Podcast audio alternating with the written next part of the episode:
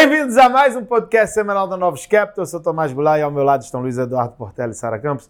Nessa semana, que antecede as reuniões de diversos bancos centrais, inclusive o nosso aqui, o Copom, que foi uma semana que estava se desenhando tranquila e veio o Lula, deu aquela atrapalhada. Né? Lá fora, Sara, explica pra gente o que, que aconteceu.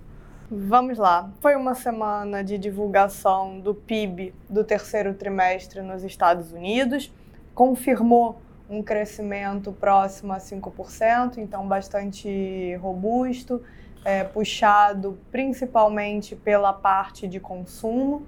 E, em contrapartida a isso, né, é, é algo que a gente já sabia, é, já havia essa indicação que o PIB do terceiro TRI seria muito forte, mas, em contrapartida, seguiu a divergência com a, entre a Europa e os Estados Unidos. No início dessa semana saíram os PMIs, referentes ao mês de outubro, e é, eles seguiram muito ruins, estão indicando que aquela fraqueza observada em setembro ela se arrastou agora para o início do, do quarto trimestre. Nessa semana, é, a gente teve a decisão do Banco Central Europeu, era ampla, amplamente esperado que eles mantivessem é, o juro inalterado, não fizessem nenhuma alteração significativa em relação à reunião anterior, mas a gente começou a notar na conferência de imprensa com a Lagarde falando é, uma mudança de tom, ainda que que marginal, mas pesando mais essa questão do, do crescimento, da preocupação é, com os riscos baixistas. Ela começou a falar, inclusive, é, do mercado de trabalho, dizendo que já é, há sinais desse enfraquecimento no mercado de trabalho, que a gente tem a continuidade do aperto das condições financeiras de forma é, bastante significativa e fala também da inflação, é, reconhecendo que a inflação tem é, mostrado um comportamento mais positivo, principalmente no, no último dado, referente ao mês de setembro, tanto em bens como também em serviços.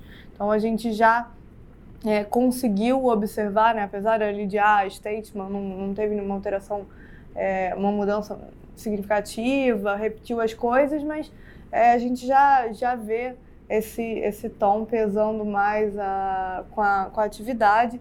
Eu acho que os dados estão mostrando exatamente isso, né? Que é, esse, último, esse último trimestre do, do ano a gente vai continuar é, vendo a atividade fraca. A grande dúvida é, vai ser os Estados Unidos, se eles vão se juntar a esse movimento de desaceleração ou não, né? E além de, de Estados Unidos e Europa, acho que vale a gente comentar também sobre a inflação de, de Tóquio, no, no Japão, ela é um indicativo para a inflação nacional. O número essa semana é, veio bem pior, acima das expectativas, e a gente observou algum rumor, é, mais uma vez, de que eles podem fazer uma alteração é, nos juros, né? na verdade, na banda em que o 10 anos, os juros de 10 anos pode operar na reunião da semana que vem. Então, a gente também é, pensando e aí comentando já um pouco sobre, sobre a próxima semana. É, a gente vai ter, além do BOJ, vai ter reunião do Banco Central da Europa, é, desculpa, da Europa não, da Inglaterra, o, o próprio Banco Central é, americano, e aí a nossa expectativa é que eles já deixaram bem comunicado é, que vão querer mais tempo para observar os próximos números, e como a gente falou na semana passada, eles estão é, acreditando, né, ou querendo acreditar nesse anedótico de que Estados Unidos, uma hora também, o juro mais alto vai bater na, na economia, então devem só reforçar é, essa mensagem de que vão continuar observando os números. E aí, além disso, em termos de é, divulgação econômica, a gente vai ter também bastante bastante dado, inclusive o número de, de mercado de trabalho referente ao mês de outubro. Foi uma semana sem, é, bastante importante, né? porque além, além de ACB, além de PIB, a gente também teve temporada de resultados lá fora, né, Cabelo? É, então, essa semana das, das Big Techs, né? A gente teve aí Meta, Amazon, é, Microsoft, a Google também, então todas elas, apesar do resultado né, da maioria ter vindo ali em linha, até um pouco melhor em algumas linhas, mas não foi suficiente né, para ajudar a reverter a forte queda que a gente viu da bolsa é, nas semanas. Né? Então, acho que o investidor, dado o grande rally que a gente viu aí no ano, né, do Nasdaq, dessas, dessas empresas, estão agora né, embolsando os lucros, né? então precisam ver aí um crescimento mais expressivo de lucros para justificar o valuation né, que o mercado tem, é, tem pago. Né? Então ajudou aí o Nasdaq mais uma semana de queda, né, fechando 2,60, S&P 500 2,50 de queda, né, S&P voltando aí para a faixa de 4.100 pontos, né, que a gente não via é, bastante, bastante tempo, tá? Os juros nos Estados Unidos a primeira semana de, né, de alívio aí, então foi, teve um, foi uma reversão é, importante, acho que o ECB ajudou aí bastante, a Lagarde focou muito na atividade, preocupação com a atividade para frente, né, deixando de falar mais aí sobre inflação, que era sempre o tema recorrente aí dos, né, dos, dos BCs. E como semana que vem vai ter aí, acho que um PIB da Alemanha que deve vir negativo, tem inflação na Alemanha que deve vir mais, mais tranquila, acho que vai ajudar o ambiente de, de juros é, é, é, globais. Né? É, o fato da gente ter passado aí pelo último número do terceiro trimestre dos Estados Unidos, que ajudou também, acho que nesse fechamento de juros americanos, né? Então acho que o mercado vai apostar que os números do quarto tri vão mostrar desaceleração. A gente teve o Atlanta Fed, né, que é um primeiro previsor aí do último trimestre do Fed, mostrando 2,3 de alta, desacelerando aí de, né, dos 5% do, do, né, do terceiro tri. É, mas vai ser muito importante a gente acompanhar aí no né, detalhe aí os números de atividade para ver se essa abertura de juro longo vai bater na economia americana. Além disso, né, acho que os bancos nos, nos Estados Unidos sofreram bastante. Né? Teve os bancos regionais a semana passada, essa semana também. Hoje, declaração do, do, que o James Dimon vai vender é, parte das ações dele né, ano que vem, né, mas foi suficiente para ter uma forte queda no banco. Ação do JP Morgan. É, pelo fechamento de juros, está uma semana tranquila para os emergentes. Né? Acho que o peso mexicano valorizou 0,70. É, o, o COP na, na Colômbia aí, quase 3%. Né? Foi uma semana de dólar estáveis contra, contra os majors, né? contra o euro, contra o AUD. É, as commodities, né? uma semana de petróleo né, em queda, então mesmo aí com né, com medo da guerra. A gente está indo aí para o final de semana na iminência de Israel é, invadir Gaza. Né, então tem essa é, ansiedade no mercado de né, como vão ser os próximos passos. Será que o Irã entra na guerra ou não? Se o Irã entrar, né, ele, tem, tem, ele pode fechar é, um trajeto ali de, de, que o petróleo escoa é, e levar o petróleo para cima de é, de 100 dólares. Então tem, tem uma apreensão aí do, é, do mercado toda sexta-feira, vai para o final de semana defensivo, né, para ver como é que vai se desenrolar é, da guerra. Então isso ajudou aí também as bolsas fecharem é, é nas mínimas é, das últimas é, semanas. Né, e Brasil, que estava tendo uma semana bem positiva, né, então você vê Ibovespa tinha des, des, né, descolado né, do, das bolsas globais, né, até o próprio é, juros, o dólar continuaram muito bem. Estava tendo um fechamento né, muito bonito na semana, é, mas acho que a fala do Lula, é, defendendo mudar a meta é, fiscal, trouxe um bom humor aí após o almoço. Mesmo assim, né, os juros fecharam é, em queda na semana, né, o janeiro de 29 ainda fechou 22 bips é, durante a semana. É, o Ibovespa né, fechou estável na semana, mesmo com a queda das, das bolsas. Né?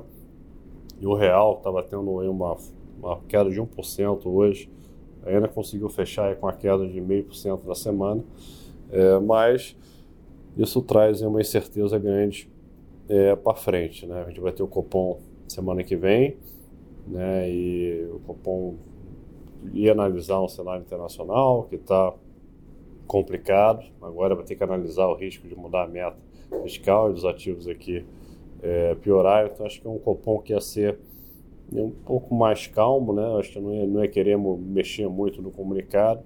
Agora, com essa fala do Lula, vai aumenta a probabilidade né, de a gente ter alguma volatilidade na tomada. De falar de Brasil de Copom, só lembrando, a gente teve a reunião do Banco Central do Chile.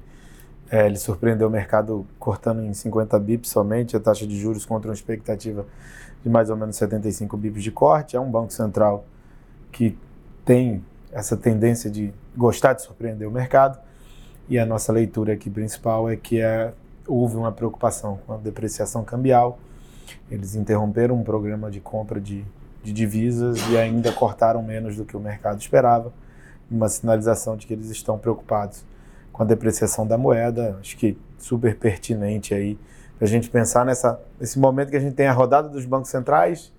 Você tem, de alguma forma, algum alívio nos juros globais, mas a gente tem nossas questões fiscais, o mercado sempre estava de olho nessa decisão sobre é, o fiscal do ano que vem, né? Se você vai mudar a meta ou não, porque há um argumento de que, olha, o mercado já tinha um, um primário mais deficitário no ano que vem, por que essa surpresa, né?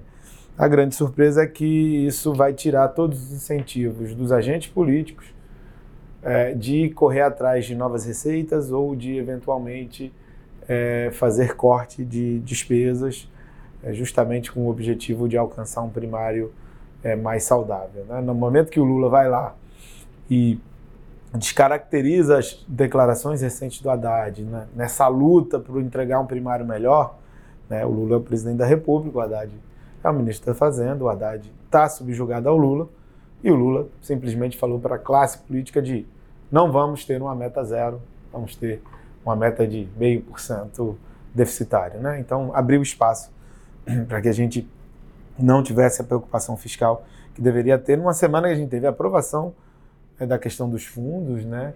É, há uma dúvida grande sobre qual é o potencial ganho né, da tributação do estoque dos fundos, né, que ficou em 8%. Isso daí poderia trazer um, uma receita maior e, e, e, dar a possibilidade da gente encerrar o ano que vem com um primário melhor. É, então, acho que as, essas declarações do Lula foram muito mal recebidas. Vem no momento que a gente tem também, na semana que vem, o Copom, e que é, a, o fiscal é uma preocupação deles. Então, se o fiscal ficar mais def, deficitário, é, se a moeda ficar mais depreciada por conta disso, lembrando que a gente teve o Banco Central do Chile que cortou menos, preocupado com a moeda, então, se a gente tiver uma dinâmica pior da moeda aqui, é, é, por conta do fiscal doméstico, né, por conta de, de idiosincrasias domésticas, isso vai afetar qual é a taxa final que o Banco Central enxerga. Então, isso vem num momento bem inoportuno, é, é, principalmente para a condição de política monetária. No mesmo momento, a gente teve o IPCA 15, que veio em, em, linha com as expectativas de mercado, mas quando a gente vê as aberturas, né, os núcleos super tranquilos, é, mostrando que toda a desinflação que você vem observando no headline desde o me meados do ano vai contaminando os núcleos, vai trazendo a confiança de que você vai conseguir trabalhar com a inflação mais próxima à meta, mas efetivamente as declarações do, do Lula atrapalharam. É, a gente também teve a aprovação da desoneração do Senado, que é fiscalmente um pouco mais negativo. Também tem a questão da reforma tributária, a divulgação do parecer parecer um pouquinho pior é, com relação à reforma tributária, mas o simples fato de andar deveria ser algo positivo. É, acho que o ponto principal do Brasil é que semana que vem a gente tem o Copom e aí fica nessa incerteza e tem os bancos centrais lá fora. Então é, é uma semana super bem, importante. Bem importante. Além do FED, que sempre é importante, né? como a Sara falou, o BOJ, o Japão, é, lembrando que eu acho que ele foi um, um dos grandes responsáveis por iniciar a abertura de juros longos globais, mudou a faixa de 0,50 para 1 de atuação. Né? Então, se ele continuar atuando, acho que vai ser mais pressão nessa parte longa aí. Então, é isso, pessoal. Vamos para o final de semana. grande abraço a todos. Até a próxima.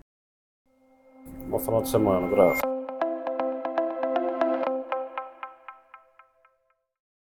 A Novos Capital, gestora de recursos limitada, não comercializa nem distribui cotas de fundos de investimento ou qualquer outro ativo financeiro. Este podcast não constitui uma oferta de serviço pela Novos e tem caráter meramente informativo. A Novos utiliza informações de fontes que acredita serem confiáveis, mas não se responsabiliza pela exatidão de quaisquer das informações assim obtidas e utilizadas neste podcast, as quais não foram independentemente verificadas. Estas informações podem estar desatualizadas ou sujeitas a opiniões divergentes. Este conteúdo não constitui uma opinião ou recomendação, legal ou de qualquer outra natureza, por parte da Novos, e não leva em consideração a situação particular de qualquer pessoa. A utilização das informações aqui contidas se dará exclusivamente por conta e risco de seu usuário. Antes de tomar qualquer decisão acerca de seus investimentos, a Novos recomenda ao interessado que consulte seu próprio consultor legal.